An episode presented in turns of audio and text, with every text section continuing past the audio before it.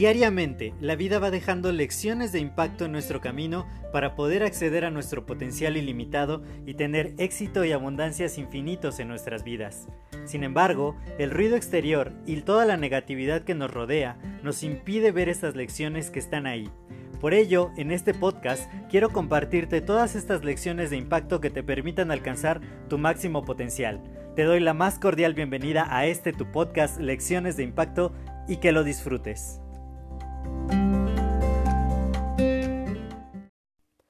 Hola, yo soy José Mejía y quiero darte la más cordial bienvenida a este nuevo episodio de tu podcast Lecciones de Impacto. Y continuando con el tema de la salud y en específico de la salud intestinal, y como te platicaba el sábado pasado, muchas veces simplemente tiene que ver con alimentarte sanamente, la nutrición que le das a tu cuerpo va a ser lo que defina cómo sea tu calidad de vida de una nutrición de mayor calidad va a haber una calidad superior de vida. Y estaba platicando con mis abuelitas y también en una llamada con mi bisabuela y, y me decían que ellas pues seguían bastante bien a pesar de pues ya mi, mi, mi abuelita, una de ellas está a punto de cumplir ochenta y ocho años, es que tiene 87, tiene, va a cumplir 88 años este año, mi bisabuela ya tiene más de 90 y mi otra abuelita tiene más de 70 y me decían, estamos todavía muy bien porque nos alimentábamos muy sanamente y comíamos cosas todavía que venían prácticamente de, de la tierra, de su huerto. Mi, mi abuelita que va a cumplir 88 años, ella pues sigue cultivando sus propias verduras y frutas y tiene muchos árboles en su, en su casa allá en el pueblo. Y, y eso es lo que dice, ¿no? O sea, su salud y la calidad de vida que tienen tiene mucho que ver con cómo se alimentan, cómo nutren su cuerpo. Entonces, para nosotros es sumamente importante, más en estas épocas donde ya estamos buscando como los alimentos orgánicos, porque sabemos que hay muchas maneras de acelerar los cultivos, de eliminar plagas y, y, todas esas modificaciones que en varios cultivos ya existen genéticamente que pues ya no garantizan la calidad de nutrientes o el tiempo en que antes se cosechaban era mayor muchas muchas cosas que, que la industria alimenticia tiene ahora y que ya no pueden garantizar una calidad de nutrientes tan elevada como antes. Sin embargo, pues dejando un poco de lado, pues sentirnos como indefensos ante esto, podemos equilibrar nuestra alimentación, darle a nuestro cuerpo los nutrientes que necesita y de esta manera poder mantener una salud intestinal óptima que va a ayudar a que todos nuestros sistemas de todo nuestro cuerpo funcionen adecuadamente.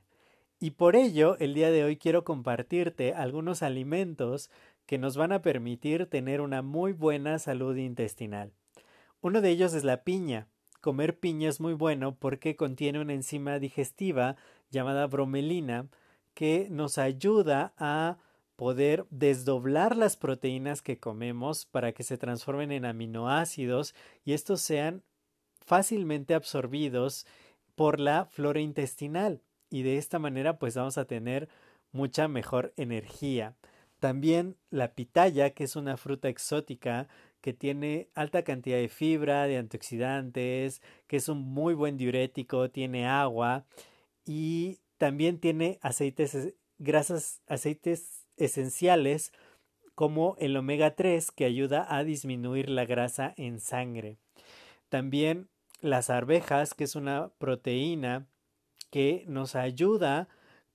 La causa principal del envejecimiento humano es que las proteínas empiezan a degradar en nuestro cuerpo al no tener una buena absorción proteica. empezamos a envejecer. Entonces, lo que ayuda a nuestra longevidad y a no envejecer es que tengamos proteínas de buena calidad en nuestro sistema y para eso son las arvejas, además de que es un alimento preferido de nuestra flora intestinal, nuestra microbiota. Y otro de los eh, de los componentes o de los eh, de los alimentos que nos van a permitir tener una gran, gran salud intestinal es la polidextrosa. Es una fibra natural soluble que alimenta a todos los probióticos. Los, hay, hay dos tipos de, de componentes de la flora intestinal, los que son los prebióticos, que es el alimento de los probióticos, que son las bacterias vivas, que son las que componen toda nuestra flora intestinal. Y la polidextrosa es un prebiótico altamente eh, apreciado por nuestra flora intestinal, es su alimento favorito y que le va a permitir tener este equilibrio que va a hacer que esté muy saludable y que de esta manera podamos absorber mejor los nutrientes de los alimentos en nuestro organismo, que además va a mantener la flora intestinal en un nivel adecuado y va, va, a ayudarle a que pueda sintetizar todo lo que te decía el otro día, las neurohormonas, las vitaminas, también eh, estos neurotransmisores y gran parte de lo que constituye nuestro sistema inmunológico. Así que si nosotros adicionamos estos alimentos a nuestra alimentación, valga la redundancia, vamos a tener una muy buena salud intestinal. También está el Ganoderma lucidum, el té verde, el alga espirulina, son cosas que podemos comer y que van a ayudar a reponer la flora intestinal porque esta se va se va quitando y se va reponiendo continuamente. Y además a equilibrarla, a que haya un balance adecuado entre prebióticos y probióticos que mantienen esta salud intestinal intacta, porque cuando no tenemos suficiente flora intestinal, que, a veces pasa cuando comemos eh, mal, ¿no? Cosas que nos irriten, que de pronto hagan que, que tengamos diarreas o cosas así, o, o abusamos de repente de los antibióticos, pues eso barre nuestra flora intestinal y cuando eso pasa y el intestino deja pasar ciertos residuos alimenticios, esto provoca enfermedades crónicas y que nos sintamos mal. Entonces es importante que, sobre todo después de eh, comer cosas muy agresivas o te digo pasar por algún tratamiento con antibióticos, que podamos consumir mayor cantidad de estos alimentos que te acabo de contar para reponer y equilibrar esta flora intestinal y de esta manera siempre estar muy muy saludables y tener una salud como la de mis abuelitas que definitivamente es envidiable a su edad están súper súper bien pero ellas obviamente le lo atribuyen a la alimentación que llevan. Entonces ¿por qué no copiar este ejemplo de sabiduría y nosotros también adicionarle los nutrientes que el cuerpo necesita para que estemos en óptimas condiciones. Yo soy José Mejía, para mí fue un placer compartir este episodio contigo. Si te ha agregado valor, lo puedes compartir con dos o más personas y de esta manera me ayudas a seguir expandiendo el impacto positivo. Cuídate muchísimo y nos escuchamos en el siguiente episodio. Hasta luego.